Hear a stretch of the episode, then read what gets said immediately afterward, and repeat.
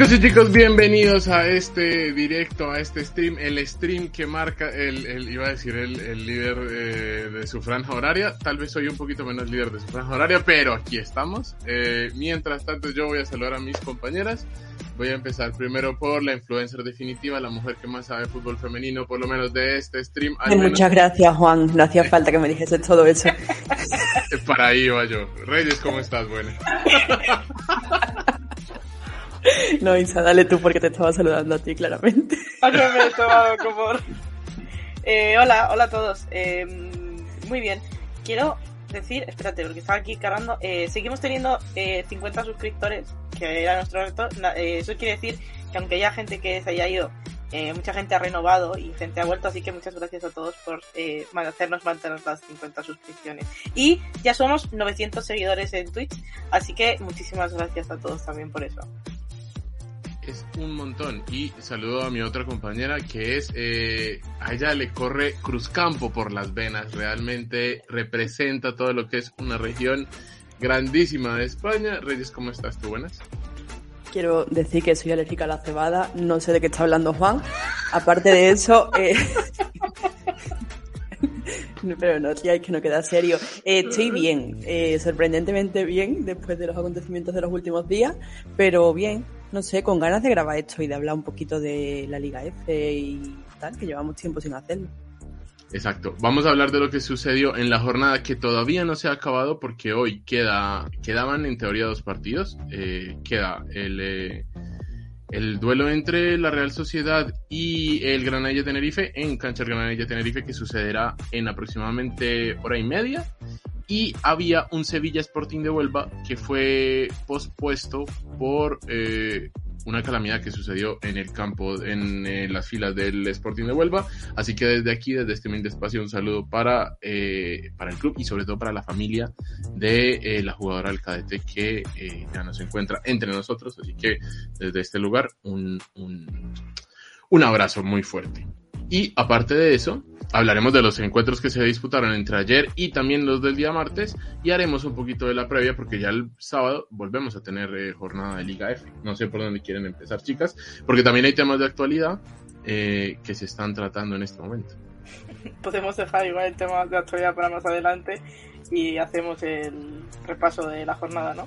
Me parece, me parece muy bien. Ah, a propósito, Adidas lanzó, Adidas que si quiere poner la pasta en este programa lo puede hacer con total eh, libertad, mientras saludamos también a Easy Regate.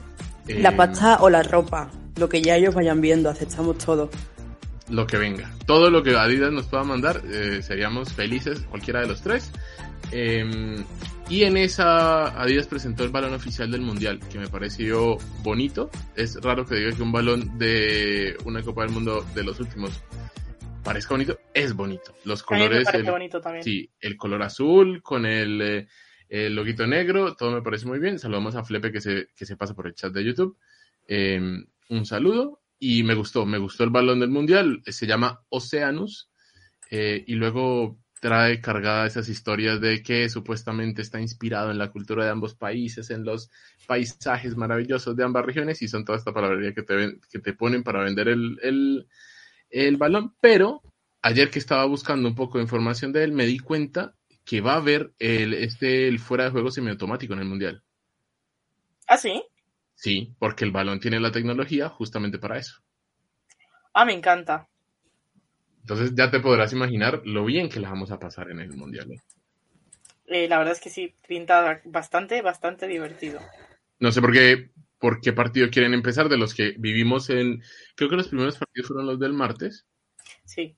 Eh, y en esos partidos del martes, uno de los primeritos partidos que se jugó fue el Athletic Club 0 y el Levante, y con la victoria del Levante 3-0 mejor que el Athletic.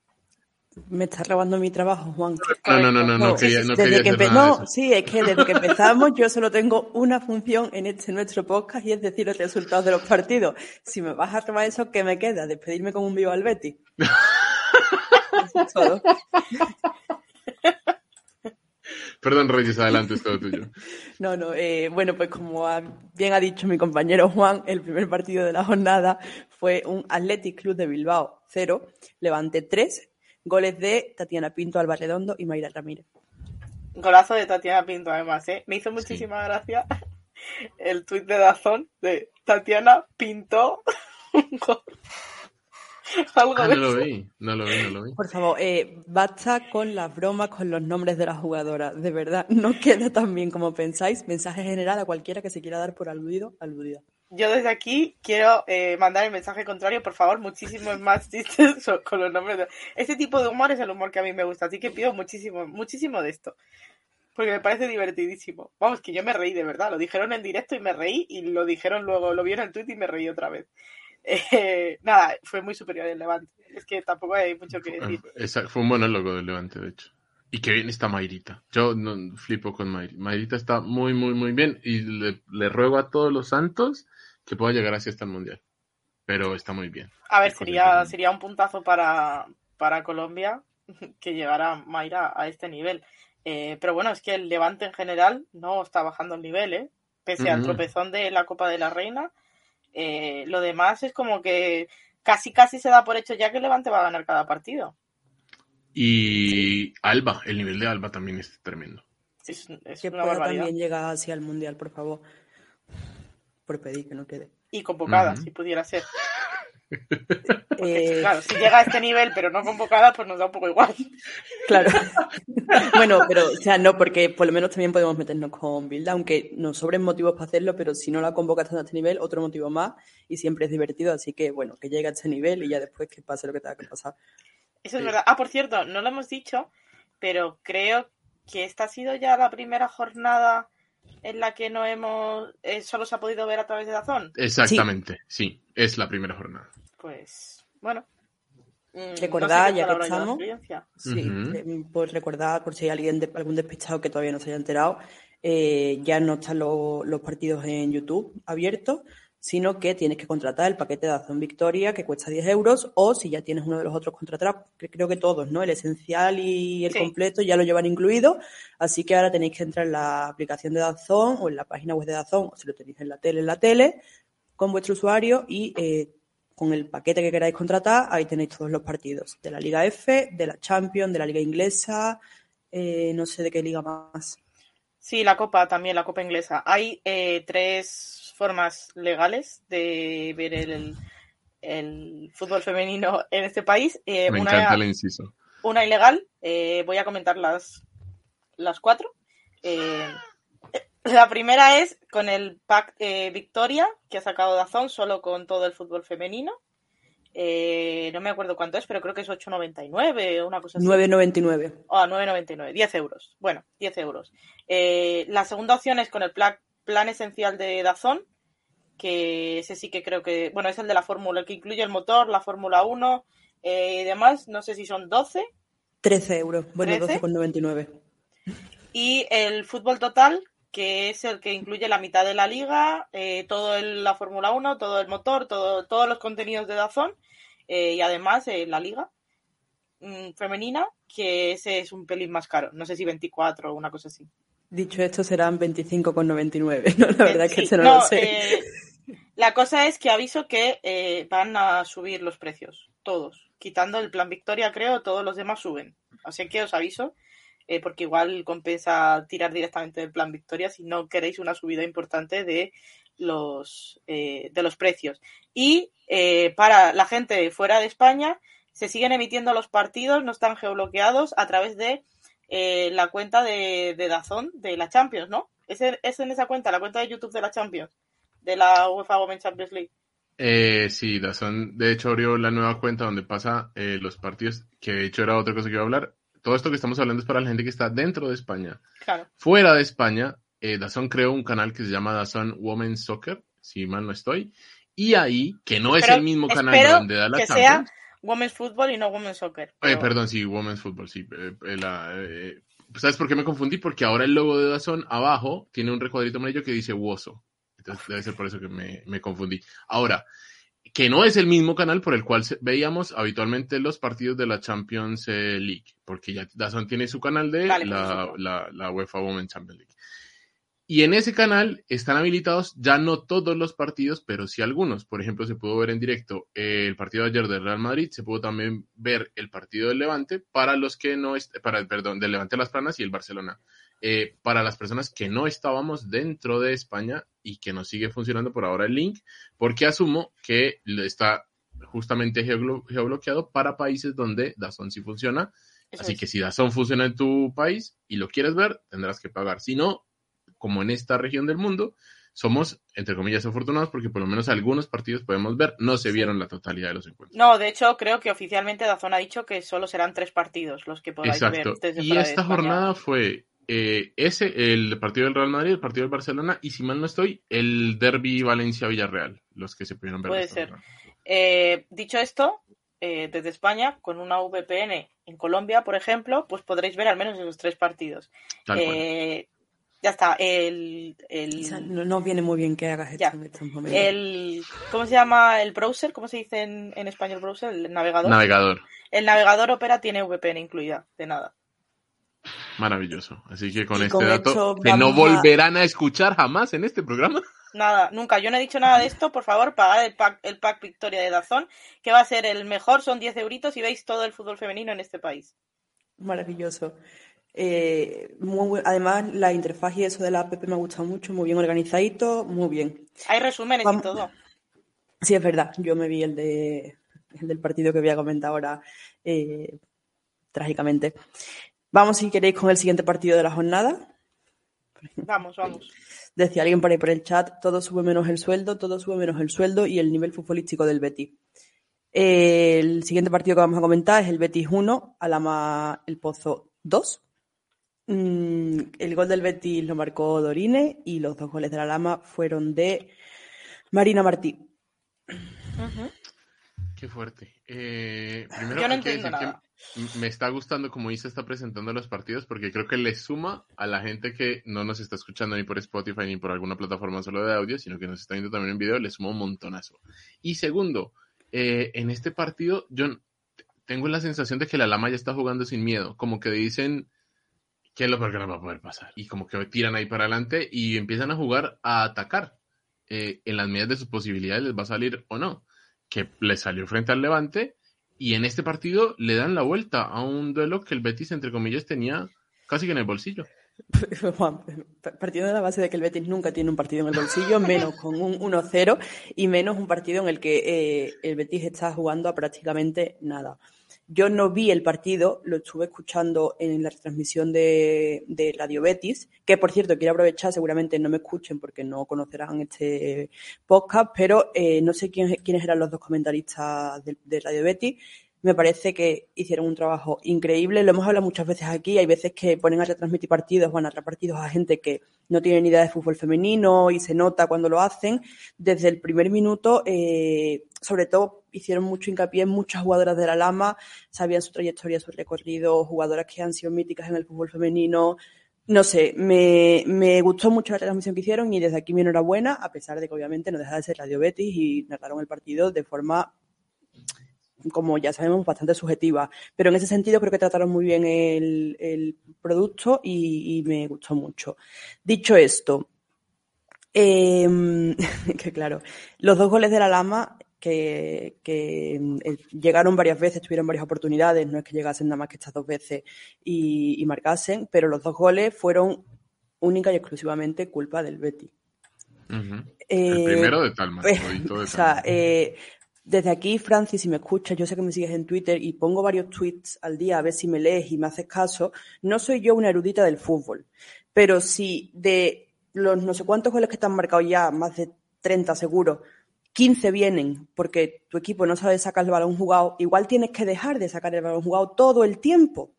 Que no te digo yo que no lo hagas de vez en cuando, si no tienes rivales presionándote, pero si tienes a cuatro personas del equipo rival y solo a tres de tu equipo, ¿Por qué tiene que sacar el balón jugado a la portera? De verdad, basta ya de este, esta falsa narrativa de que el fútbol bonito y bueno empieza desde la portera jugando al toque, al primer toque con las defensas y, llevando el balón arriba así. No, existen los balones en largo, existe la verticalidad, existen las jugadoras en banda abiertas para que le desplaces el balón y saltes dos líneas de presión con un buen centro. Talman sabe jugar bien con los pies en largo tiene buen golpeo de balón. ¿Por qué tiene que estar sacando siempre el balón en corto? Es que no hay partido en el que no nos metan un gol o casi nos metan un gol de esa forma. Basta, ya no tenemos jugadoras para eso. No, no somos el Barça. Asúmelo. Es que ya no sé qué más necesita para darse cuenta de que esta no es la forma. Yo creo que Francis es de las personas que muere con su idea. Sí, pero a mí que Francis muera, y lo siento Francis, no te conozco de nada, no me importa, pero no mates al Betis en el proceso. Tú muere con tu idea, después velaremos por tu alma pero no mates al Betis en el proceso. Es que yo entiendo que al principio de la jornada, cuando tú intentas tener una idea, implantar un estilo de juego en tu plantilla, eso lo entiendo. Y sigues y sigues, porque esto es prueba y error y el fútbol es así. Tú estás con un proyecto quizás, quizás a medio plazo, a largo plazo, en el que tú quieres que tu equipo juegue eso. Pero cuando ya vamos por la mitad de la temporada, tu equipo está a dos puntos del descenso, estás jugando contra un rival directo, ya te has dejado muchos puntos contra otros rivales directos por estos fallos, ya está, no pruebes más, ve a lo eficaz a lo práctico. Ve a ganar los partidos. No a un partido que tenemos ganado, que la portera cometa ese fallo por sacar el balón en corto, nos metan un gol y que después el segundo gol también sea por un fallo defensivo de los de siempre del Betis, por probar cosas que no sabemos hacer. Es que es verdad, o sea, realmente, y creo que he sido toda la temporada muy cauta, he tenido mucha paciencia, he intentado entender a Francis, a la jugadora, pero ya llega un punto en el que ya queda la mitad de la temporada nada más. Ya queda la segunda vuelta. Todos los equipos del descenso están ahora mismo con la flechita para arriba. Están en un estado de forma, creo que el mejor de la temporada. Y el único que no lo está es el Betis, que se está quedando ahí atrancado. Entonces, quedan 15 partidos, creo que quedan, o 14, no sé cuántos quedan. El Betis está jugando la vida. Y cuando te juegas la vida tienes que ser práctico. Es lo único que tengo que decir. Porque ya va a llegar el punto en el que si el Betis desciende, sí, es, sí que es culpa del entrenador. Por morir con sus ideas. Entonces ya basta. Yo estoy de acuerdo, pero no solo del entrenador, ¿eh? Hay que saber ver cuando alguien ya está haciendo cabezón y hay que moverlo, ¿eh? Hay que apartarlo. Bueno, eh, sí, eh, esto es algo que yo siempre denunciaré, vengo denunciando y voy a denunciar siempre, porque aquí no me escondo. La directiva, en este sentido, eh, deja muchísimo que desear y creo que es una muestra del poco interés que se tiene ahora mismo en la sección y que se ha tenido siempre en la sección. siempre los entrenadores se van mal y tarde. Pero bueno, eh, dicho esto, el Alama suma tres puntos de oro, su cuarta victoria ya en la liga, se queda a dos puntos de la salvación y, sigue en su buen estado de forma. Eh, seguimos, si os parece, con el siguiente partido. No. Me gustaría, decir una cosita del partido. Sí, perdón. De hecho, Isa, mira, aquí hay un comentario que lo hace eh, en YouTube. A la gente que está en YouTube le mandamos un saludo grande y dice que él vio el partido en el campo y que después del gol hubo un momento donde el Betis jugó bien, eh, pero que en la segunda parte salieron ya a hacer prácticamente cualquier cosa. Y eh, comparte también tu idea, yo me imagino que si fue el campo, es porque si es del Betis y abrazamos a toda la comunidad bética que pueda venir a ver este programa, eh, así como la de cualquier otro equipo, pero que dice que evidentemente está de acuerdo con la conclusión que daba Reyes en su speech. Y yo creo que todos estamos de acuerdo en esa misma conclusión. Siempre. Eh, yo voy a hablar más bien de la Lama que del Betis, la verdad, porque el Betis ya ha hablado Reyes todo lo que tenía que hablar y estoy de acuerdo con ella. Em, yo no creo que lo de la Lama sea una cuestión de em, no tenemos nada que perder, vamos al ataque. Creo realmente y sinceramente, con los partidos que les he visto jugando, que desde el cambio de entrenador han mejorado bastante y que realmente les ha venido bien, que han cambiado la táctica, han cambiado la estrategia y que el equipo juega mejor, está más cómodo, está, han, conseguido confianza y, me parece que tenían una trayectoria hacia arriba y los van demostrando. Están a dos puntos ya de la salvación. No me parece eh, una tontería y, creo que, que, que probablemente no es que Francis dijera algo que hiciera al Betis cometer errores, es que creo que en el descanso la charla que se le dio a la Lama fue muy positiva y provocó ese tipo de errores, que también te digo, no es muy difícil presionar un poco al Betis para que cometan errores, porque tienden a cometer bastante. Pero me parece que, el, que, la Lama lo hizo bien. Ah, yo no lo puedo entender, o sea, no puedo entender que te remonten un partido de esta manera, es que les dejé ganando y cuando quise volver ya iban perdiendo. Que ya además fue sobre los minutos finales, o sea, tampoco le daba mucha y mucho margen de reacción al Betis. Ahora, eh, cuando hablaba de jugar sin miedo, era eso de que la confianza, o sea, porque en programas anteriores también veíamos que el Alma no era que jugaba mal. Trataba de jugar, sino que a veces no, muchas veces, en muchos partidos no le salían los resultados sea porque no tenían definición de cara a puerta, o sea porque el rival sí tenía ese acierto y allí se definen los partidos. Y puede ser que ahora les esté saliendo basado en justamente lo que puede haber influido su entrenador en el cambio, que puede ser un poco lo que le pasó al Madrid en la temporada pasada, donde eh, hay un cambio que no toca mucho, pero les toca la moral y van para arriba. Sí, total. Es lo que hay. Así es. Vale, pues ahora sí que, si os parece, vamos con el siguiente partido, que es este derby valenciano entre el Valencia y el Villarreal. Eh, eh, ganó el Valencia 2 a 0 con goles de Berta Pujadas y Marta Carro. ¿Es Berta Pujadas o Berta Puchadas? No, Pujadas. Pujadas. Como en ese, esa A, E, catalana rara que es difícil de leer. De este partido yo quiero destacar algo que tampoco destaqué en el último partido del Villarreal. Doña Inoa Campo. Yo honestamente no me, o sea, cada vez que me siento a ver cualquier resumen o partido del Villarreal, digo, pero lo que juega esta mujer es increíble. Y en este partido, la primera acción de peligro que tuvo el Villarreal, que por cierto tuvo varias, eh, tuvo muchas, de hecho, a lo largo del partido, es un tiro casi que desde su casa de Ainhoa que pega en el palo, eh, milagrosamente, porque tal vez si ese gol entra, eh, cambiaba toda la, luego lo, lo que termina siendo el partido eh, pero no juega muy bien. Que yo no, puedo elogiar más cada partido y cada cosa que veo, que ahora no además es capitana del Villarreal. Pero en este partido no, no, no, no les, no tuvieron ese, ese acierto de cara a puerta, que sí lo tuvo el Valencia, que con su entrenador nuevo es la segunda victoria consecutiva. Sí, eh, a ver, yo no pude ver este partido, creo, creo que no he visto ese partido, no me suena haberlo visto, así que diría que no. Eh, pero bueno, la realidad es que el, Valencia no está notando excesivamente ese cambio, con lo cual me alegro porque me gusta que al Valencia le vaya bien. Eh, yo pensé que sí que lo iba a notar porque sé que había muy buena relación de la entrenadora con, con el, con el vestuario, con la plantilla. Pero bueno, pues imagino que, este, esta persona ha entrado bien, ha entrado con buenos términos, que se ha ganado, sabido ganar el respeto de, de las jugadoras y que confían en él eh, porque ha habido cambios y, no pasa nada y está funcionando bien. Así que, bueno, pues es una forma de mostrar mm, una transición que podría haber sido complicada y el Valencia lo ha hecho bien. Y el Villarreal no sé cuánto más va a aguantar, porque yo ahora mismo todas mis apuestas en cuanto al cambio de entrenador están en el del Villarreal y en el del Betis. Sara Monforte o Francis Díaz, yo no sé cuánto van a aguantar, pero el Villarreal está al límite, límite. O sea, no sé cuánto. Es que ya se ha puesto último. Claro que el Villarreal tiene, me parece, tiene más eh, esto de equipo comodín, o sea que hay un día en el que te puede hacer un buen partido, te roba los tres puntos, otro donde tal vez no lo hace muy bien y te saca un empate y otro donde puede jugar bien, posiblemente este partido contra Valencia que no lo jugó tan mal y luego lo pierde. Y es, es como más montaña rusa.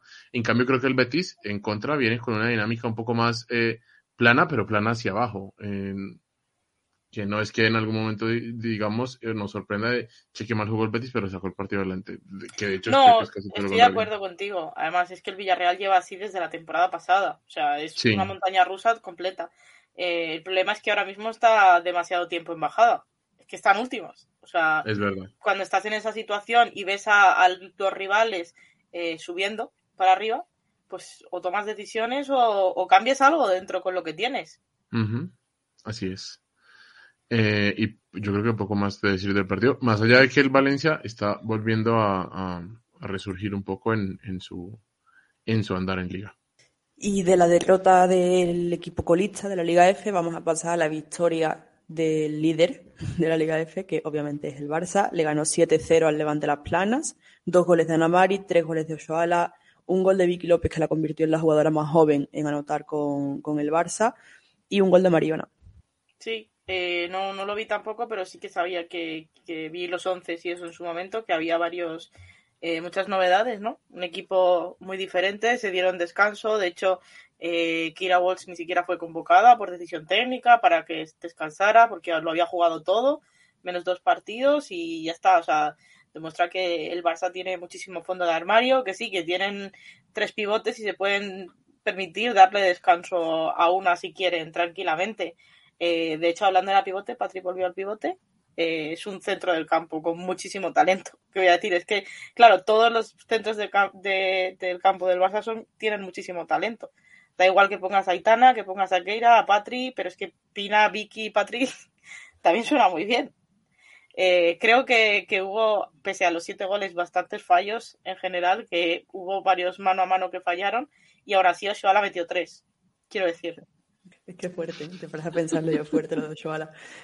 En general me parece que, el Barça necesita este tipo de partidos a veces para eh, rotar, para darle minutos y confianza a otras jugadoras y que se sientan también parte de, de esto, ¿no? Porque es verdad que parece que si no siempre juegan las mismas o que tienen menos minutos y juega a Nuria, a Laia, a, a propia eh, Vicky y demás, seguro, o a Torre, que, tampoco juega tanto, les, les habrá venido genial estos minutos y jugar partido completo, ¿no?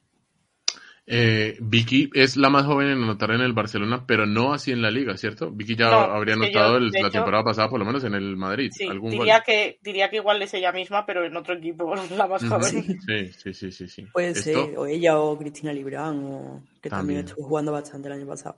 O por ahí alguna niña del Athletic que se nos escapa en el, en el histórico, en los canales de, la liga, que tal vez ahora no, o ahora ya no lo tenemos. Pero el punto es que. Seguro que esta lista la tiene Isa y sabe exactamente en algún momento los, meses, los años, los meses, los días con los que ha marcado cada jugadora. Casi, que los minutos de vida que tenga la jugadora. Pero eh, lo que sí es verdad es que Vicky es una jugadora especial, que ya lo habíamos notado desde que estaba en el Madrid Club de Fútbol Femenino. Es de esas jugadoras que son tocadas por la varita. Eh, y Vicky lo es, y me imagino que en, en, el entorno de Barcelona, al que yo creo que ya se acostumbró, por lo que dicen en el chat, que se vio muy cómoda, y desde allí empezar a explotar aún más su nivel. Y eso solo puede ser bueno para el fútbol español.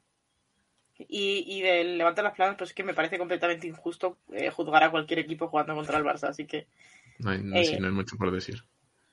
No, no, yo creo, sé que la portera tuvo varias actuaciones buenas, Basic, que, ya no, nos viene acostumbrando a muchas actuaciones así durante la jornada, durante la temporada, encajó siete, pero pudieron ser bastante más, o sea que eh, una vez más Basic demostrando que es una de las mejores porteras de la liga a pesar de la goleada que recibió. Eh, y con esto pasamos al siguiente partido. Eh, fue la victoria del Real Madrid sobre el Alavés. Alavés 1, Real Madrid 3. El gol del Alavés lo marcó Sara Carrillo y en el Madrid marcaron Caroline Weir, Marta Oroz, madre mía, Maite Oroz y Esther González. Isa, ¿tú qué quieres decir del encuentro? Mm, que volvemos a, al 3-5-2 este. Parece que le gusta a Toril, empieza a usarlo de inicio. No sé si es porque delante tenía al Alavés, si es porque de verdad quiere empezar a probarlo y que sea su, su, su, sistema, ¿no? Porque está claro que no le convence para nada a ninguna de las laterales derechos. No le gusta Lucía, no le gusta Kenty, eh, prefiere poner a Ivana si tiene que ponerla ahí. Eh, no sé qué es exactamente el problema, si es que le gusta tener, o sea, que quiere darle minutos a las tres centrales o que no le gusta la, eh, las laterales. Pero bueno, o que siente más, que está más cómodo con esto. A mí, eh, a, ver, a mí el centro del campo me molaba muchísimo con este, quiero decir. Era súper top. Y muy feliz eh, de que marcaran las dos personas que más me, feliz me hacen en este equipo del fútbol femenino en general últimamente, que son Weir y Maite. Ah, ok, ok, ok. Eh, no sé, no, la verdad es que estaba con otros temas yo, no pude ver mucho el partido, solo vi los goles y tenía el partido de fondo, así que no voy a opinar, pero em, mm, muy feliz de que jugaran muchas de las que jugaron. El partido fue sencillo, Isa, fue muy cómodo para el Real Madrid porque en el primer tiempo la vez tampoco le propuso muchas cosas. Y fue sencillo, me parece que eh, siento que Torilla empieza a mirar contra qué equipos puede tener más control, si se quiere, o que ya en la previa sabe eh, dónde puede ser mejor o cuáles eh, equipos van a ser un poco, mm, no quiero decir menor, pero que no se lo van a poner tan difícil y saca su sistema de tres, que si lo está probando para que sea su sistema principal, me parece que está bien probarlo en este tipo de condiciones. Y a la final, cada vez que lo ha probado así, le ha salido, entonces tampoco se le puede recriminar mucho en, en esa parte. Eh, me parece que fue un partido de Maite tremendo. Sí, es que quedaron dudas con el partido anterior que se jugó entre el centro de campo hacia dónde tiene que jugar Maite. En este quedan totalmente, ya ni siquiera por el gol, sino porque ya quedan totalmente.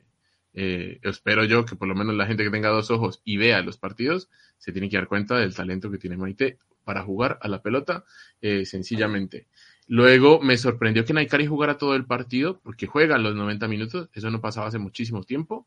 Eh, aún así que la pobre Naikari tiene eh, torcido, No, no, no, Hay no un- hay un la balón mira, es la palo, suerte. Sí, Hay un, sí, por un eso. balón al larguero, tío. Es que qué mala suerte. Y lo tiene. hace muy bien porque se acomoda bien, saca bien el cabezazo, o sea, eh, el cabezazo con más eh, colocación que potencia, pero va al palo. Y ahí hay ahí como una suerte de, de hechizo que pareciese tener, tener Naikari. Pero también hay que decir, Isa, que Esther se jugó un partido ayer. Que no sé cuántas veces hay que decirlo, pero Esther corrió, metió, se asoció, que es una cosa que yo no pensé decir, se asoció bien, corrió bien y a la final mete el gol clásico de Esther. Y también clásico, segundo, hay otro que le regala a Maite, le dice, ten, hazlo, solo tienes que empujarlo y lo erra. Eh, que eso también es clásico de Esther. Pero me parece que Esther ayer jugó muy bien y fue sencillo. Hay que decir, eh, por ejemplo, en el debe, que es el segundo gol de pelota parada que nos mete la vez en esta temporada, porque ya jugando los duelos de ida y vuelta, y eso es una cosa que en algún momento tendremos que corregir porque nos está doliendo mucho. Ah, eh, y Toletti, aquí nos dice Alexa también, Toletti que volvió al campo, estrelló también otro balón en el palo tremendo porque le pegó con más furia que con otra cosa, eh, y al palo. Yo quería decir dos cosas, pero solo me acuerdo de una, así que diré una. Eh, eh, el cambio de Olga en el descanso. No Ah, sí, pero. ¿Por qué, le, por qué le da tan pocos minutos a Olga? ¿Le gusta tanto más Esbaba que Olga? ¿O, o es Yo- una cuestión de que Olga no está al 100%? Es que no entiendo muy bien. Yo no vi a Olga mal en el partido.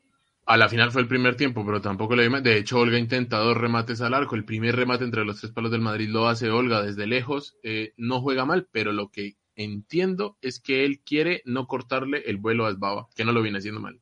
No, es Entonces- verdad, no lo está haciendo mal, pero es que Exacto. eh, Olga la mitad es mejor que Esbaba al 150%, entonces no termino de entender.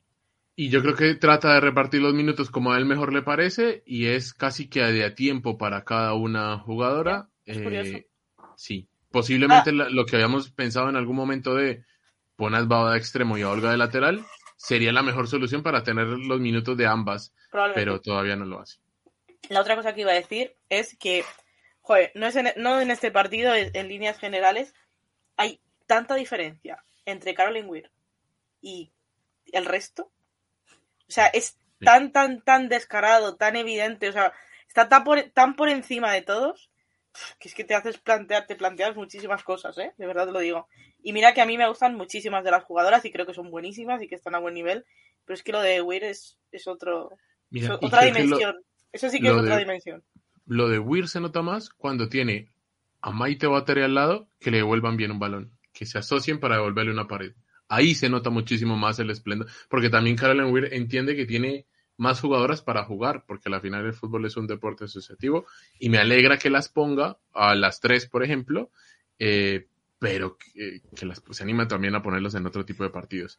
Eh, y lo último que tengo que decir es que, eh, porque lo preguntan en el chat, lo de Esther, chicos, es un delirio colectivo gigante. Eh, vamos a ver, para nada, estamos eh, desde aquí muy contentos con la noticia, le deseamos lo mejor. Si necesita transporte hacia Barajas, estamos muy felices de poder llevarla. Eh, un saludo. Isa, estás gafando el posible fichaje de Esther por el Sí. Chelsea. Ay, de verdad, no quiero que me quitéis, que me pinchéis este globo. Quiero vivir pensando, además, ya pa- aunque ya no pase, yo en mi mente ya es del Chelsea. Entonces yo ya, cuando esté en el campo, voy a decir, uy, no hay nadie. Y eh, también eres consciente de que si eso se llegase a dar, o sea, si el delirio colectivo pasase a la realidad, eh, ¿sería el equipo con la delantera que más odiarías? Pues, ¿O que No, menos te gustaría? No es porque no es odio. ¿La Es que en menos te gustaría? Es en general el equipo donde se, que se acumule todo en ese equipo y así puedo odiar solo a uno. No necesito odiar a todos. Está, está muy bien. Eh, por aquí de Green dice lo de Weir, odia, porque ayer el comentarista decía VR. Que no sé El por comentarista qué- me imagino de Dozón en español. Sí, en no sé ah, por qué lo lee como si fuera alemana, porque VR se podría decir en, en alemán, pero es escocesa. Yo la he escuchado a ella decirlo y lo he traducido en plan a nivel- como escocés y es we, we are, no VR. No sé por qué dice VR, no entiendo. No, no, o sea, ella hecho, dice we are. Caroline Yo lo we are. escuché, esa- yo lo escuché en inglés y el tío de que en- debe ser americano o inglés, porque no hay otra, le dice weird. No, no sé, no necesariamente- entiendo. no- No entiendo. El de- se, se vino arriba. El comentarista dijo, es mi momento, es Vodafone. Yo he estudiado tres semanas de alemán y lo voy a poner en práctica ahora mismo. Sí, eh, un consejo para los comentaristas de España. Si veis que tal que se os complica la caro, o sea, La Caro, directamente, claro sí. Ana Mari ya es Ana Mari. Ana María es Ana María, es verdad. Pensad por qué. Pero, la caro. Sweet Caroline. Sweet Caroline y ya está. Es que no está O bien. como nos dice Laura, es que aquí no, aquí no hay pierde. Caro, o sea, Sí, pero es verdad que, te- pero si te paras a pensarlo, coge el balón Caroline, queda raro, queda extraño. Coge el Pero balón Caro, Caro, lo acortas a Caro y ahí No, no, la Coge el Caro. balón la Caro. La no. Caro. ah, sí, Juan, como porque- la Rosalía. Claro. Exacto. Caro Eh, no. Esto es un poco out of context producción, pero eh, Juan, tenemos que descargar el, el instrumental de Sweet Caroline para ponerlo. Ah, tienes toda la razón, tienes toda la. Tan, tan, tan. Buenísimo. Perfecto. Bueno, eh, es que ahora ya voy a estar con esa canción en bucle porque cada vez que No, digo algo de eh, Sweet Caroline no paro. Escucha, lamento decir que ha salido entre mis canciones más escuchadas del año en Spotify. La Sweet. Caroline. Sí. Yo si hiciese un rewind de YouTube, seguramente me saldría un vídeo que veo que es de un- la afición inglesa eh, cantándolo. Y es como un montaje de varias aficiones de Liverpool, Inglaterra. Es que- eh, Entre Mm. la euro, que la ponían todo el rato, y, y luego lo de Caroline, pues es que yo ya la tengo en la cabeza todo el tiempo. A mí, Ya. a mí me parece que la, la canción le falta más, o sea, el coro dura muy poco tiempo de todo lo que es la canción. Que cuando viene el coro estalla, pero el coro es cortito. Puede ser. puede ser. Algún día haremos un directo analizando canciones. Canciones. maravillosas. instrumentales, las bases, etcétera. No. No es hoy el día porque hoy vamos a seguir hablando de fútbol, chicos. Voy a reconduciros que se os va un poco. Eh, vamos con el último partido de esta jornada. Decimos el último porque eh, el Sevilla Sporting de Huelva ha sido aplazado por el motivo que ha comentado Juan al principio de, este- de esta grabación. Y el Sporting, o sea, el Sporting, el Tenerife contra la Real Sociedad se juega hoy a las 9. Vosotros estaréis escuchando esto mañana, ya se habrá jugado, pero nosotros no nos podemos adelantar al futuro. Podemos hacer como que sí, podemos hacer repaso de jornada de este partido sin saber cómo va a acabar, pero inventárnoslo. Ahora lo, lo pensamos. Ahora lo hacemos, ahora lo ¿Os hacemos. acordáis, de- ¿Os acordáis la jornada que nos inventamos el podcast entero? Sí, Sí, verdad, la que porque no no, se pudo televisaron ver, nada. la que ¿no? no se pudo ver. Fue increíble. La gente que estuvo aquí desde el principio entenderá que sufríamos un montón para ver cualquier tipo de partido, que a veces se pasaba en YouTube, que a veces se pasaba en televisiones regionales, que a veces se pasaba solo en radios, en la radio. Lo, lo horrible que era escuchar la radio del Valencia, perdón con la gente del Valencia, pero si era, era muy difícil. Eh, son tiempos de, de gente que yo me imagino que antes también de que llegara a Madrid lo pasaban muy mal para ver estos partidos. Son historietas que le podemos contar a nuestros nietos, en plan, yo Así será, veía... Eh, estoy de acuerdo con eh, Lexa Willows, eh, la versión de Stanway que le hicieron para como novatada Bayern. llegar al. Bayern, increíble, le- de Sweet Caroline. Y Bueno, los huevazos, ¿no? De, ah, haber ganado la Euro a Alemania y llegar a cantárselas en casi su A la cara. Sí. Sí, sí, eso es una buena entrada y lo demás son tonterías. Vamos con el último partido de esta jornada, porque os recuerdo, chicos, que hay gente escuchándonos en Spotify, que igual se pierde en toda esta narrativa que estamos hablando ahora. Eh, el último partido de la jornada es el empate a dos entre el Madrid CFF y el Atleti de Madrid, el Atlético de Madrid. Los goles del Madrid los marcaron Karen Araya y Lucía Pardo, y eh, los dos goles del Atlético fueron de Merel Van Dongen y Bárbara La Torre. Este es Eh, otro partido que el Atlético de Madrid rescata en los minutos finales, en, en los últimos segundos, porque el gol, el, el gol del empate final es ahí. Ahí ya cuando la árbitra tenía casi el silbato ahí para pitar. eh, Pero muy, es en extremo. eh, 1-1-1-1, ¿no? O sea, empieza ganando Sí. el Atleti. Sí. claro. Empieza ganando el Atlético Me sonaba-. Me sonaba Empieza ganando el. Atlético con un... u- Es un gol raro porque el tiro libre es muy bueno, pega en el palo, luego queda una serie de rebotes que le queda ahí a Van Dongen y, y- y la mete. Ahí ella casi entre el palo, entre Paola Olloa que estaba enfrente, entre la marca que tenía, un poco borbollón y pum pa adentro. Luego tuvo otro el Atlético de Madrid y desde ahí en adelante todo fue del Madrid Club de Fútbol Femenino que me sorprendió que atacó no buscando la velocidad, o sea, no balones a Kundananji a vamos a ver qué sale, sino eran balones colgados al área. Y por ahí le empezó a ganar el duelo al, al Atlético de Madrid. De hecho, la entrada de Gaby Núñez, que es mucho más especialista en eso que Kundananji, eh, que le cambió la cara al Madrid. No sé si este era el primer partido de- del nuevo técnico del Madrid. Eh, del Madrid Club de Fútbol Femenino, sí era el Sí. primero. Y también es la vuelta de, de Ludmila, porque creo que en el partido anterior Ludmila no había vuelto. Hoy, eh, en este partido jugó Ludmila. Eh, sí, pues la verdad es que no me acuerdo. Esos son todos los datos Pero que lo que sí dar. que es es la vuelta de Maitane. Sí, el Atlético ha recuperado prácticamente a todas las jugadoras que tenía Lesionadas. eh, lesionadas. Le quedan súper pocas, pero ya sabemos que es el Atlético. La semana que viene puede tener otras seis. Esperemos que no, pero No. eh, ha recuperado a muchas. y vamos a ser claros, o sea, voy a ponerlo bien eh, al 100% esto ya, eh, se ha descolgado del todo. O sea, el partido de ayer con, con el Madrid en eh, el Madrid Club de Fútbol Femenino en línea descendente total y ellas pues a su ritmo, son muchísimos puntos ya con dos partidos menos, ¿eh? Es que no hay que olvidar que es que son dos partidos menos y ya son ocho puntos. Es que es una barbaridad, ¿eh? Yo creo que, que, es que no hay pelea ya por aquí de ninguna manera. O sea, no quiero decirlo, toco madera, no quiero decir este tipo de cosas, pero ya no hay nada. Queda mucha temporada. Ah, mira, la vuelta de Bárbara, es verdad. No me sí, es verdad. Eh, volvió Bárbara de Cruzado, que además volvió con gol. Irene Guerrero también ha vuelto ya a los entrenamientos. O sea, es que ha recuperado prácticamente a todas las jugadoras. Creo que le quedaba nada más que una en enfermería. Pero que, que, queda todavía la mitad de la temporada, Isa, prácticamente. Sí, no, no, mm. totalmente, pero, pero mira, Puede pasar cualquier cosa. Que al final su dinámica es empate, empate, empate, empate. Y la del Madrid era eh, perder, perder y en empate. Y viene Victoria al fin de que viene porque juegan contra el Betty y ya se pueden volver enganchados. O sea que realmente todavía queda, queda temporada. No, pero si ya no es una cuestión del Madrid. El Madrid puede, eh, tiene, digamos, la, el derecho, se ha ganado a ser más inestable, más montaña rusa. Eh, además han perdido a su entrenadora, que no es una tontería. Eh, pero lo del Athletic es que echan a Oscar y, yo creo que el equipo ha ido incluso peor. Y yo, yo era de la opinión de que Oscar no, no iba a cambiar nada de lo que estaba pasando. Pero es que el señor que han puesto, yo creo que literalmente es peor la situación con él. Es que juegan menos. O sea, meten el gol ayer y, se echan atrás a defender. Y luego lo meten en el minuto veintipico. No puedes echarte a defender desde el minuto veinte de, la primera parte. ¿Qué pasa? Que te, remontan y luego tienen la suerte de que acaban empatando el partido en el descuento, pero es que si ayer pierde el Atleti no pasa nada. Es verdad, sí. Es que fue, fue casi, en realidad es la, casi la última jugada del partido y es porque la defensora del Madrid Club de Fútbol Femenino, que ya no recuerdo quién era, eh, todo el tiempo defiende atrás el balón, o sea, ataca por la espalda el atacante del Atlético de Madrid, en lugar de ponerse delante como te dicen que tienes que marcar. Y no le, puede, no, le puede, no le gana el duelo aéreo, luego no le puede robar el balón y casi que en el piso eh, la delantera eh, Bárbara anota el empate in extremis. Ahora, esto no solo, no, no solo deja mal al Atlético de Madrid, también al Madrid Club de Fútbol Femenino, porque como que se descuelga y que ya luego parece que los puestos de arriba son muy claros ya quiénes son eh, los eh, el, Barça va a ser el campeón porque no, no, vamos a engañar a nadie y luego miraremos a ver si es que hay lucha entre Levante y Real Madrid, pero luego ya parece todo definido. El Levante va segundo con 38 y el Real Madrid tercero con 37, pero el Madrid con dos partidos menos. Partidos menos. Que puede pasar lo que sea, puede quedarse igual, puede cambiar la situación, no sé, no sabemos.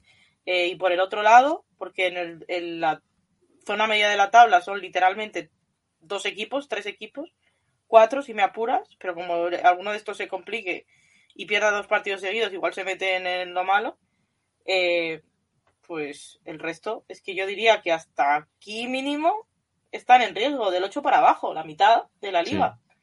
Que ahí es donde va a estar la lucha hasta el final, hasta las últimas jornadas. Hombre, ahora mismo eh, los dos en puestos de descenso, el Alavés y el Villarreal, Villarreal último, pero están empatados, los mismos puntos 12 y los mismos que la Lama que ha salido de la zona de peligro. Exacto. Tiene es eh, más goles en contra el Villarreal, de tres goles más, cuatro goles más en contra. Le queda el partido al Granadilla, que contra quién jugaba. El Granadilla juega contra la Real Sociedad. La Real, eh, contra la Real. Ah, este partido de la Real, sí. El partido que vamos a hablar ahora y que nos vamos simplemente a inventar. No, no, no vamos a hablar. Eh, es un partido que se tiene que jugar todavía. Dentro de una hora empezará. Eh, pero bueno, pues así está la situación. No vamos a hablar. Al Granadilla, aparte del de la Real, le falta el del Madrid, ¿no? Sí, sí es uno de los aplazados. Y, al, y de hecho a la Real igual, porque le falta el de ahora y el del Madrid. Y el son nuestros dos aplazados. Nuestros dos aplazados son los dos que se enfrentan hoy. Vale. Y el Valencia le falta el Barça, entonces. sí, el Valencia eh, menos que el del Barça, vale. Sí, eso es. Y al, bueno, al Sevilla y al Sporting también les va a faltar uno después mm. de ese partido, a los dos. Eh, pero bueno, nada, es lo que hay, esta es la situación. Eh, es una liga muy decidida por arriba, muy poco decidida en todo lo demás. Literalmente, el, descenso puede pasar cualquier cosa. Tal cual. Eh, esto no quita que sea más o menos entretenida, porque hasta el final habrán partidos. Y si hay algo que se caracteriza esta liga es que no te deja sorprender. Siempre puede haber algo que te puede eh, algún equipo que empieza a repuntar, otro que se empieza a caer y, algo pasará por allí para, darle justamente la emoción hasta el final. Eh, ahí terminamos lo que era la jornada número 16 y hoy siendo jueves, el sábado empieza nuevamente la jornada 17. Eh, la quiniela la van a tener mañana porque, o por lo menos ahora después de que juegue la Real Sociedad, que pongamos ese resultado, que ya tengamos un ganador eh, ahí mismo saldrá nuevamente la quiniela para la jornada del fin de semana. Ojo con el ganador, ¿eh? Voy ganando, ojo, ¿eh? Oh, Isa, no lo debiste haber No pasa nada, porque voy a perder, pero me da igual. Durante un día he, ganado la quiniela, entonces, genial. Increíble. increíble. Eh, totalmente increíble, pero Recuerden, la quiniela va a estar mañana para la Liga 17 eh, para que puedan hacer sus predicciones y puedan seguir eh, jugando con nosotros este grandiosísimo juego que es la quiniela. Em, no sé si antes de entrar a esa, a esa jornada 17 hacemos, eh, hablamos de los temas de actualidad justamente como para salir de ellos y hacer un poco este espacio entre las dos jornadas, porque uno de esos temas de actualidad es em, el tema que de hecho el patio estaba hablando de eso en directo mientras nosotros estábamos aquí. Por eso a todas las personas que se han pasado por este directo las abrazamos y les damos las gracias. Em, que hablaba de las 15, que el grupo de las 15 tal vez ya no podría ser 15, sino eh, retroceder, eh, perdón, achicar un poco su grupo. Y no sé ahora cómo les van a llamar o bajo qué eh, número se van a definir. Yo creo que esto lo hablamos en algún momento y no teníamos dudas de que fuese a suceder entre más nos acercáramos justamente al Mundial. Mm, yo pensé que, que, esto estaba bastante más lejos todavía. Creo que, se ha reculado antes de lo que pensaba. Y lo de que hay grupos dentro de las 15, muchos lo sabíamos desde hace bastante tiempo. No es algo nuevo. Que, no, era, no era todo tan idílico como parecía, porque es que al final es que jugar una Eurocopa o un Mundial es lo más grande que le puede pasar a un jugador. Y esto hay gente que no lo va a entender nunca porque es ponen a su equipo por delante de todo, pero eh, pues para muchas personas sí, es que es, la competición más grande que puedes ganar es una Eurocopa o un Mundial. Y que son muy jóvenes y echarse eh, atrás y permitir que les permitan volver a un Mundial, pues, pues me parece lógico, me parece posible. No, no sé, es que yo no voy a juzgar a la gente que quiera volver. Entiendo que, mucha gente se lo va a tomar muy mal, que va a ser como una traición. Quien quiera volver, volverá y quien no, quien no esté es porque no ha querido. Tampoco se va a poner una pistola en la cabeza a nadie. Isa, ¿tú crees que eso, eh, evidentemente que hay gente que lo va a tomar bien y otra gente que lo va a tomar mal, pero creo que eso, eso va a depender del nombre? Es decir, una cosa es que como vayan a tomar que vuelva Mapi y otra como vuelva Nerea, ponle por poner un ejemplo, o Lucía García. No, no, porque yo soy, soy, estoy segura de que dentro del propio Barcelona, por ejemplo, habrá gente que vuelva y gente que no. Entonces, no creo que sea cosa del nombre. Eh, va a sentar mal, vuelva quien vuelva. Si vuelve alguien que, pues eso, que estaba dentro de las 15 siendo del Barça, pues se lo van a tomar mal. Porque lo van a considerar una traición al resto de sus compañeras. Es que llevan tomándoselo así mucha parte de la afición desde el principio, que las que no lo han dicho, al final, pues yo que sé, han decidido que quieren cambiarlo desde dentro, como dijo Nerea en, la rueda de prensa hace poco de la Real. No lo sé, es que los motivos están ahí. Entiendo que habrán llegado a algún tipo de acuerdo. De, oye, volvemos y que se hagan ciertas mejoras, aunque no sean todas, por lo menos ir viendo una progresión y ir haciendo revisiones. No sé, es que no sé cuál es la situación exactamente. Es muy difícil de, de saber, pero yo solo quiero que, son personas y que tienen la posibilidad de volver y de jugar torneos tan importantes y de luchar por títulos importantes, pues, pues lo van a hacer.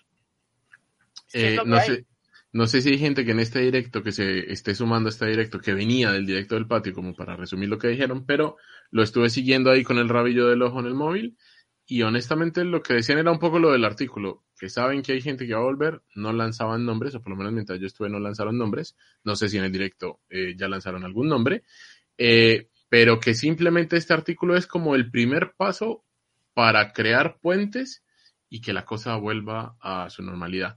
Yo lo que no sé es qué va a hacer Bilda. ¿Qué va a hacer Bilda en qué sentido?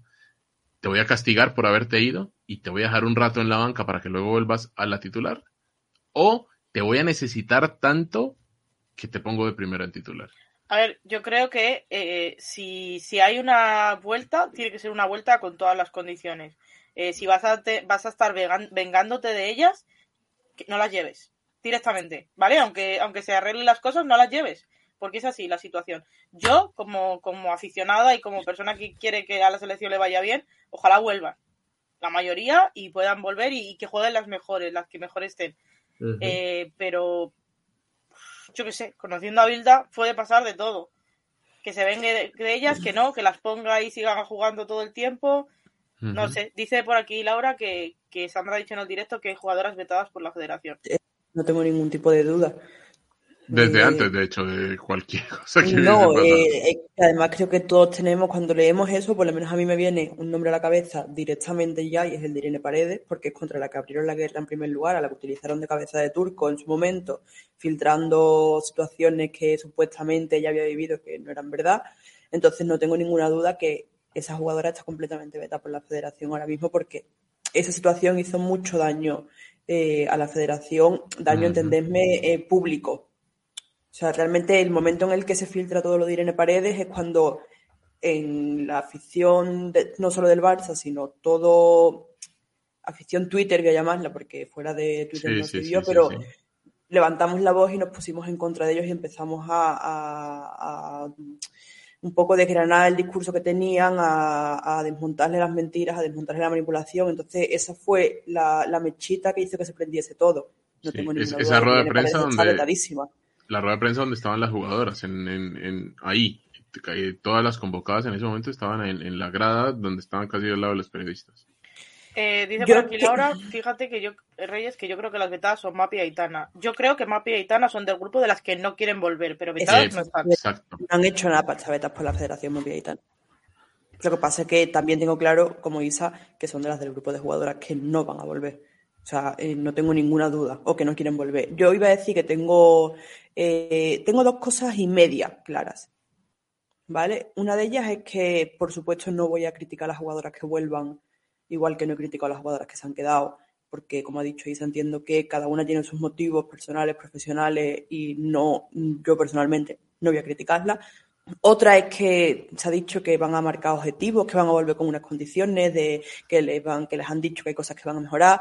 Mentira, pero lo sabemos nosotros, que no va a cambiar absolutamente nada, y lo saben ellas, las que vuelven también. Lo que pasa es que entiendo que necesitan algo a lo que agarrarse para decir, no de cara a la gente, ¿eh? de cara a ellas mismas, para decir, vale, yo hace seis meses peleé por algo, por principio dije que no volvía hasta que no se cambiase, y ahora, por lo que sea, porque la situación ya se ha calmado, porque veo el mundial cerca y quiero volver, por, por el motivo que sea, que es completamente lícito, quiero volver. Voy a creerme es como cuando, mm, yo qué sé, tienes una relación tóxica, lo dejas 20.000 veces con tu pareja y te dice, voy a cambiar, y tú sabes que no lo va a hacer, pero te agarras a eso para volver con él porque así tú te puedes justificar a ti mismo eso. Pues creo que, que es un poco la sensación que yo tengo. No va a cambiar nada, ellas lo saben, todo el mundo lo sabe, pero van a volver bajo esa premisa porque si no, no volverían. Y hay otra cosa que tengo medio clara y es lo que comentaba Isa del tema de dejarlas en el banquillo, no dejarlas, etcétera. Eh, Bilda está por encima de la selección. Pero no solo la federación le pone por encima de la selección, él se pone a sí mismo, pero vamos, muy por encima de la selección, de las jugadoras y de todo. Él está por encima de todo. Entonces, a mí no me sorprendería que utilizase esta situación en la que algunas jugadoras quieren volver a la selección para hacerles un poquito la cama, que vuelvan, etcétera, y después vengarse de ellas en el sentido de no ponerlas en el mundial, eh, dejarlas en el banquillo sin que pisen ni un minuto o utilizándolas de cambios de estos de perder tiempo. No me sorprendería ver situaciones así heavies en las que notásemos de verdad que Bilda lo que está haciendo es vengarse de ellas de la peor forma posible. O sea, no me sorprendería en absoluto. De hecho, por eso lo pregunté, porque me parece muy probable que las primeras, sobre todo él, como para establecer uno- una especie de orden jerárquico o para decir, para tener el lazo y decir, mira, es que este es mi control, eh, lo puede hacer. Pero luego tiene que haber un momento donde él necesita ganar partidos y va a necesitar a las jugadoras talentosas. Eh, No, pero es no. que su... Que no quiere ganar partido. No, No, su- bueno, ve, que no necesita, que con ganar uno le vale. que no, eh, su victoria va a estar en, en que las jugadoras se echen atrás y él gana la batalla, porque él lo ha dicho, está claro, que para volver tienen que disculparse o tienen que decir públicamente eh, cosas. Entonces, ese es el Sí. momento en el que él gana. Él ahí tiene su victoria y a partir de ahí su ego ya está eh, No. a las alturas. Y yo creo que a Los, partir vi- de ahí. los villanos, las personas ruines y las personas que, que tienen ese fondo que, que tiene eh, Bilda, no se conforman con una victoria.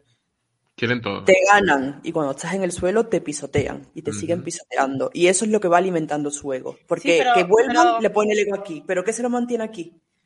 Que le sigan pidiendo. Sí, Pero claro. ¿por qué? ¿por qué suelen perder los villanos?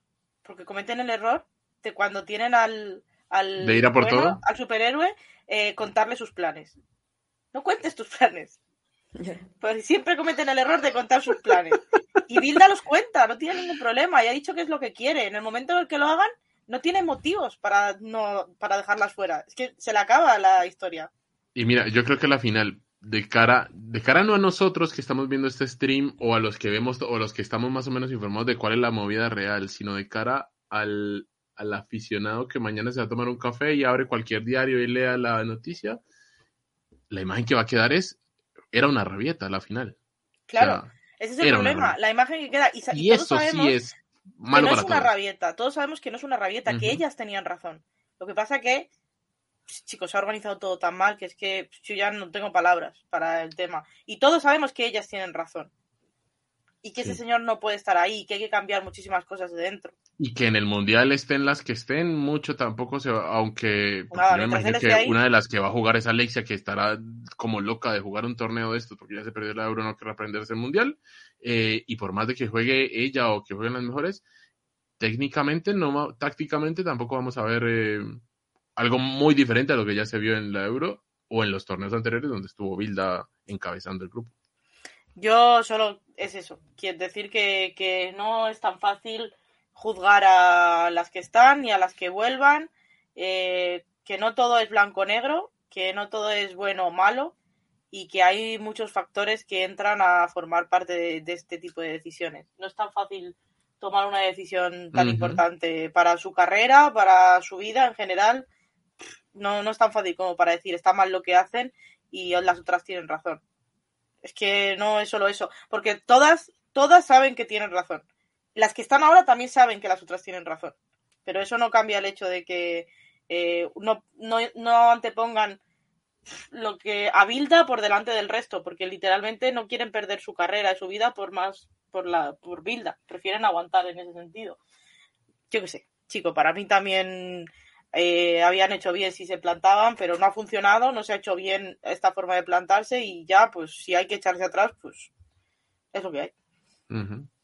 Es, es un poco el tema, y así como no juzgamos en su momento a las que se quedaron ni a las que se fueron, tampoco vamos a jugar a las que en este momento eh, quieran eh, replantearse un poco su posición. Eh, Yo quiero decir, Carmen pregunta que si la próxima convocatoria volverá alguna. Yo creo que esto va a ser un proceso muy largo. sí. Pensad que es la federación, que le encanta alargarlo todo, tener muchas reuniones, decir públicamente muchas cosas en comunicados. Esto hasta mayo, junio, julio, incluso casi si me apuras, va a estar arrastrándose. Nos van a tener con la duda en la última convocatoria de ver si entra alguna o no. Tal cual. Así es. Esto del tema de selección, que es un tema que estalló hoy justamente por el artículo que salió en relevo, eh, donde es el primer paso, como bien dice Isa, de esta larga historia que va a ser, a ver quiénes eh, son las que vuelven a esa selección y también cuáles serán las que, de las que están, eh, las que se quedan. Me imagino eh, que Vilda tendrá que tomar sus decisiones y veremos a ver qué resulta. No sé si hay otro tema así de fehaciente actualidad como para hablarlo. Eh, No estaba lo de- lo de Esther al Chelsea que, que ya hemos tocado. Ahora, pe- pero más allá de que, por, por si alguien se despierta eh, o hasta ahora se suma a este programa, ayer Esther, tras la victoria, pone la historia que deben poner casi todas las jugadoras, porque yo creo que es una orden del club, con eh, todo lo que suba a la cuenta de Real Madrid, eh, lo ponen allí en sus historias. Ella pone con el GIF de una manito haciendo así, interpreten ustedes si esto es hola o chao, interpretenlo como quieran. Y luego una eh, otra story con su pareja, donde pone una frase así como hay que darle vuelo a la locura o una cosa así, y un avioncito allá abajo. Esto sumado a que toda la gente empezó a hacer un periodismo de likes extenso y se dio cuenta que tanto Esther como su pareja siguen la cuenta del Chelsea. Y desde ahí se arma el delirio colectivo, o por lo menos lo que yo entiendo delirio colectivo, porque también tengo que decir, información tengo cero, no tengo nada, pero entiendo que es un delirio colectivo donde dice, mira, este era el Chelsea. Basado en esos datos que les acabo de dar, en absolutamente nada más. Eh, no sé. Yo, eh, es que yo. Mm, Isa, tápate los oídos porque no quiero pensarte en lo ¿no? Yo, tú con tu ilusión para adelante. A mí, personalmente, eh, que ella y la pareja, que ella siga el Chelsea no me dice nada porque ya hemos visto que sigue a otros equipos. Le empieza a seguir ayer o hace tres años, no me dice absolutamente nada porque cuando empezó a seguir el PSG no se fue al PSG, por ejemplo, ¿no? Que le siga a la pareja, que la sigan las dos al mismo tiempo al Chelsea. Puede que eso mm, que esté sonando ya un poquito, ¿no? Cuando el río suena agua lleva, igual algo se está fraguando que suba una historia con una mano no significa Dios, de verdad que lo siento. Que suba una historia y ponga un avión, porque la frase que utiliza dice la palabra vuelo. No sé, igual si unís piezas, el avión pegaba un montón como emote. Eh, no significa que vaya a cogerse un avión eh, a Inglaterra para jugar en el Chelsea. O sea, hay como puntos que son de, de Lulu completamente. Mm, somos personas que hemos vivido mucho Twitter, hemos mm, fantaseado con muchas cosas distintas, nos agarramos a cualquier cosa, pero la realidad es que esas dos historias, esos emotes no dicen absolutamente nada.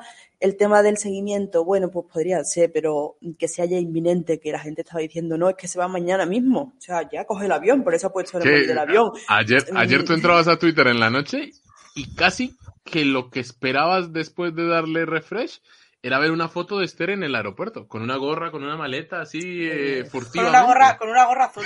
Sí, o sea, eh, claro, es que es fuerte. Aparte de eso, o sea, ya pensando un poco más allá y dejando el periodismo de likes, ¿realmente es una opción Esther al Chelsea? O sea, ¿realmente el Chelsea, con la plantilla que tiene, que ya tiene delantera y segunda delantera... Y su plan A es que si su plan B es Esther, tampoco es que esté la cosa. Claro, no, pero me quiero referir que teniendo ya a Kerr, ¿de verdad van allá por Esther? O sea, hay algo que, no termina de cuadrarme en que el Chelsea quiera Esther. No, no, si no tuviesen a Kerr, sí. Creo perfectamente que la persona que fichó a Kerr piense que Esther es la mejor delantera de España y de Europa, porque Kerr es australiano, entonces entraría imagínate, dentro. Imagínate a Emita Hayes en alguna reunión o en los enfrentamientos que tuvimos donde no sé si Esther haya brillado, porque no quiero ser malo con ella. Eh, imagínate a Emma saliendo de ese partido diciendo, qué bien jugó la 10 de ellos, ¿eh? La quiero. Yo esa escena no me la imagino. Yo sí, yo sí, yo sí, todo sí. Claro, ahora voy a lo que están comentando en el chat, eh, Da Green y a Clown en cierto modo, y es que esto es algo que una técnica mm, antiquísima, milenaria.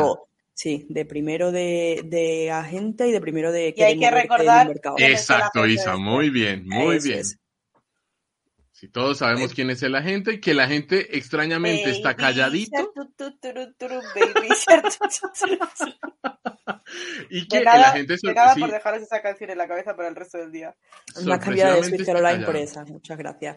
Eh, no, que efectivamente al final tú estás haciendo como que el Chelsea te quiere, no te quiere, eh, se ha hablado ya que Cher puede que no acabe, lo o sea, eh, que cuando acabe la temporada se vaya del Madrid, em, se empiezan a dar movimientos y también igual le viene bien fingir que un equipo como el Chelsea, que es el mejor equipo de la liga inglesa, eh, entrenado por la mejor entrenadora del mundo, Emma Hayes, uno de los mejores de Europa, con la mejor delantera del mundo, Sam Kerr, fingir interés de ese equipo puede hacer que te revalorice frente a otros equipos. Entonces, al final, todo esto va a ser lo que queda de temporada, estar siguiendo, dejando de seguir, poniendo cosas en, Instagram o en Twitter que hagan ver que puede irse a no sé qué equipo, dando likes a tweets de bienvenida al Manchester City. Todo va a ser así lo que queda de temporada. No os creáis cada cosa que veáis, por favor. No por nada, por el bien de Isa. Porque Isa después entra en Twitter, ve esas cosas y se viene arriba. Me emociono. ¿Cómo pasa E igual no se va. Yo lo, he dado por hecho. O sea, yo cualquier otro, cualquier otro escenario no lo contemplo. Eh, era, es muy fuerte, pero repito, en esto llevamos ya muchísimo tiempo como para no saber cuáles son esas tácticas de agentes, cuáles son esas cosas raras que empiezan a pasar de un día para otro, y luego hay unas que se cierran y la gran mayoría no. Así que después el tiempo nos dirá, está Esther, en cuál de los dos bandos está. Como dijo el Chicharito, soñemos cosas chingonas. Hay que soñar cosas Ahora, si esas cosas chingonas pasaran, ponle que pasaran ya, sería rarísimo, ¿no? Entonces tendría que venir, eh, tendrían que venir con pasta tendrían que venir a por todo. Es que eso, eso, es lo más inaudito de todo, que nos va, el Chelsea nos vaya a dar pasta, o sea, que es lo único que yo no contemplo de todo esto. Rarísimo todo, sería rarísimo todo. y, y, y ojo, al Madrid, si es que no tiene un reemplazo, que entendería que no lo tiene, le dejarían un aprieto, porque nos gusta o no, Esther es la que está metiendo los goles. No, yo aprieto no. yo aprieto no la conozco. yo no la conozco muy bien. Eh, ¿Es de la eh, cantera? No, eh, no sé. sí. Eh, no, hablando de la cantera. Un... sabría Feller. Y Naikari. bueno, no, sí, digo como refuerzo, como sustituto de Naikari, pues no matan a Naikari durante todos los partidos de 90 minutos pensando en una segunda, tiene a Feller, se quedaría con dos delanteras de calidad. Es así, eh, yo no sé, no sé tampoco porque me imagino que habrá algún entusiasta que diga, está Carla Camacho, yo es que no, no, veo todavía eso, o no veo, por ejemplo, jugarnos una hipotética Copa de la Reina con eh, Carla casi de titular. Sabemos que a Toril mucho no le gusta eh, Naikari, eh, que incluso podría meter a Moller. ¿Reconsideraría él entonces volver a, convocar a Lorena? Eh, no sé, son, son demasiadas preguntas, hipotéticas todas, porque la verdad es que no creo que alguna de esas cosas se vaya a dar. Eh, sé que no otra lo cosa será en verano, un ¿eh? saludo, desde aquí, un saludo desde aquí a Tronquito. Cada vez, cada vez le tengo más cariño. Cuanto, cuanto más se acerca su posible marcha, más, más cariño la tengo, de verdad lo digo. Eh, y hablando de, de, mandarle mensajes a las jugadoras, un abrazo enorme a Raquel Íñigo que se rompió toda la rodilla, porque no entiendo cómo una jugadora en una sola acción se rompe todo. Eso yo no lo había visto nunca en todo lo que he visto de fútbol. Es que se, eh, rompe, se rompe una semana antes de, del Mundial, se lo pierde, y ahora se vuelve a romper una semana antes de la Euro, creo que es. Es, es, eh, honestamente fuertísimo, esperando que se recupere lo mejor posible. Luego miramos a ver si se recupera, si el nivel futbolístico lo vuelve a tener. Eh, hay jugadoras que vuelven a estar. Por ejemplo, el caso de Eva Navarro, que tras dos lesiones fuertes está en este momento jugando de nuevo en el Atlético de Madrid, y hay otras que en realidad se quedan por el camino. Ojalá lo de Raquel no sea de las que se quedan ahí eh, en el camino por las lesiones. Creo que estos es casi todos los temas de actualidad, porque no pasó otra cosa, o por lo menos en estas horas no ha pasado nada más. Esperemos que el día siga tranquilito. Ah, más allá de que se confirman las alineaciones indebidas de Osasuna y de, eh, perdón, de Barcelona y de Sevilla, eh, que el Osasuna y el Villarreal, ¿cierto? Son los eh, equipos que siguen adelante en la Copa sí, no, de la no, pero eh, todavía queda, el Barça presenta otro recurso y ya tiene hasta el lunes o algo de esto. Exacto, pero ya con la decisión primera en firme ya es un poco apelar por apelar, que está bien que apelen porque tienen que agotar todas las instancias, y pero que posiblemente la respuesta que les van a decir es otra vez que no, y la cosa seguirá así y veremos a ver cuál es el, el, el la resolución y el sorteo de la Copa de la Reina y mirar a ver cómo quedarán los emparejamientos para después. Y hasta ahí. Creo que ahí sí ya no, no tocamos absolutamente todos los temas de... de ¿Cuándo es eh, el, sorteo? No creo que lo no sepan se sabe. la verdad. alguien, David, luego había dicho que en febrero y que el otro era en marzo, pero yo honestamente es que no tengo ni idea. Sí, darle tiempo porque ahora mismo están un poco atrullados porque han visto que no pueden poner el Madrid-Barça y están ahora mismo están un poco pensando qué van a hacer con sus vidas, viendo que no pueden poner su partido de confianza. Ah, mira, eh, aquí Vallesfal nos pone un, un, que también, ayer también salió otro artículo de Ari, diciendo que Ari había sufrido, que el confidencial había dicho, luego Relevo habla de eso, que había sufrido maltrato psicológico eh, de Ana y de Aznar. Lo que no me menciona el artículo es el tiempo, si el tiempo fue, es, es por eso que se va, o si ese es en tiempo de tacón y decía ayer incluso en Steam que eh, no quiero decir que no haya pasado, pero que si pasa, tampoco sería sorprendente porque en el tacón había un largo historial de cosas rarísimas que estaban pasando, encabezadas tanto por Ana como por quien manejaba la cantera en ese momento. Sí, decir, o sea, no, no, es que digamos que no sea grave, es que llevamos tanto tiempo hablando de todas estas cosas que ya no nos sorprende nada de lo que salga. A mí lo que me sorprendería es que se dé bajo la casa de Real Madrid, no porque se dé casa de Real Madrid, sino porque se suponía que estas cosas desde allí ya no pasaban. Si siguen pasando, que tampoco sería raro porque siguen siendo los mismos eh, personas que dominaban antes en una cultura con abusos, eh, me sorprendería que este sería el primero, digamos, bajo la era Real Madrid, ¿no? Eso es lo que me sorprendía. Que igual hay muchísimas eh, jugadoras que antes, cuando esto era tacón, habían sufrido un montón de cosas, tengo una lista por lo menos de seis jugadoras. Eso cuando empezamos en este momento. Veto a saber cuántas eh, no habrán de antes. Y luego mirar a, mirar a ver qué pasaba. Eso sí, es la, como bien dice Vallesfol, es la goleadora de la primera división de la Real Federación Española de Fútbol, lo cual me parece un dato interesante porque queríamos ver cuál era la evolución que tenía Ari y la está teniendo. Eso también quiere decir que la chica tomó eh, una decisión sabia al querer salir del equipo y está consiguiendo lo que quería. Y poco más. Y ya está. Eh, la previa de la jornada pues son eh, ocho partidos que vais a ver mañana en la quiniela. No, eh, rápidamente. Vamos a ver los partidos que son rápidamente. ¿Vale? La jornada de compartir. No, pero yo, yo, te lo digo, lo tengo delante, ah, no te preocupes. Eh, la jornada empieza el sábado a las 12 con un Villarreal Deportivo a la vez, duelo por la permanencia. Sigue a las 2 con un Betis Madrid CFF. A las 4 el Levante. Qué horario tan terrible, Dios Y yo voy a ir porque obviamente quiero ir a ver a Ana González que vuelve a su casa. Ya le escribiré luego para decirle que se meta en propia o algo. Eh... Oye, ¿tú celebrarías el gol de Ana en propia? Ah, en, propia, claro que sí, Juan, si es un gol del Betis. Sí, sí, por, eso lo sí, sí, sí, sí, sí, sí, lo siento mucho por ella, pero sí, de hecho después esperaría después del partido para darle un beso y decirle gracias, Ana. Eh, seguimos con esta jornada de sábado, con un levante a la Malpozo a las 4, la revancha de la Copa de la Reina. Y cierra la jornada del sábado el Real Madrid contra el Atlético de Bilbao, uno de los partidos de la jornada desde mi punto de vista. El derby de Isas. el derby de Isas, es verdad. Igual, igual deberíamos ir diciéndole a la Isa que si se quiere pasar por aquí, eh, tiene pues total, total eh, tiene una silla ahí en, esta mesa virtual nuestra. Y eh, el domingo se abre con un Atlético de Madrid-Sevilla a las 12. A esa misma hora se juega el Real Sociedad Sporting de Huelva. A las 4 Levante las Planas Valencia. Y cierra la jornada el Granadilla-Barça, domingo a las 6. Hora peninsular. Hora peninsular. Ese Granadilla-Barça es en eh, campo del Barça, ¿cierto? Eh, no, en campo eh, de Granadilla. en campo de Granadilla. Mm, ahí se pone un poquito interesante ese duelo. Igual le caen cuatro al un, un interés espectacular, exacto. A en qué gol mete el Barça, en qué minuto mete el Barça el primer gol y cuándo Exacto, sí. O sea, que ya no, pues, que se reduce la posibilidad de que sean 7-8 a que sean 3-4. Exacto. Eh, pero sí, eh, será interesante.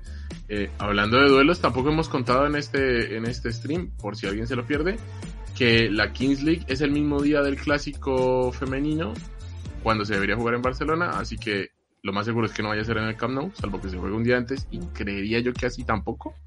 Así que eh, iremos a jugar de nuevo. No, no lo era, no lo era de todas formas, las entradas se pusieron a la venta para el Johan Incluso porque ya tal vez ya sabían que iban a tener ese otro espectáculo y que no. Yo creo que no, que lo de la Kings League surgió después. Sí, porque en ese momento ni siquiera se sabía cómo iba a funcionar la Kings League. No creo que apuntasen tan alto como para abrir el Camp Nou para la última jornada. Simplemente creo que el Barça ya tiene muchos partidos en el Camp Nou, el Barça femenino, y no quisieron abrir otro día más, sin más. O sea. Eh, y creo que ahí sí agotamos todo. La jornada que la comentaremos luego cuando hagamos el podcast de la siguiente jornada. Eh, y poco más. Al Vallesfor que nos pregunta en el chat que como vamos a Vicky, si le das para atrás a este directo un poquito, cuando hablemos del Barça, ahí estará la opción, la opinión de, de nosotros eh, con el tema de Vicky. Y bueno, yo creo que poquito más por decir en este hermoso hermoso podcast. No sé si quieren agregar algo más. No sé si ha pasado tampoco algo más de fútbol internacional. Creo que no.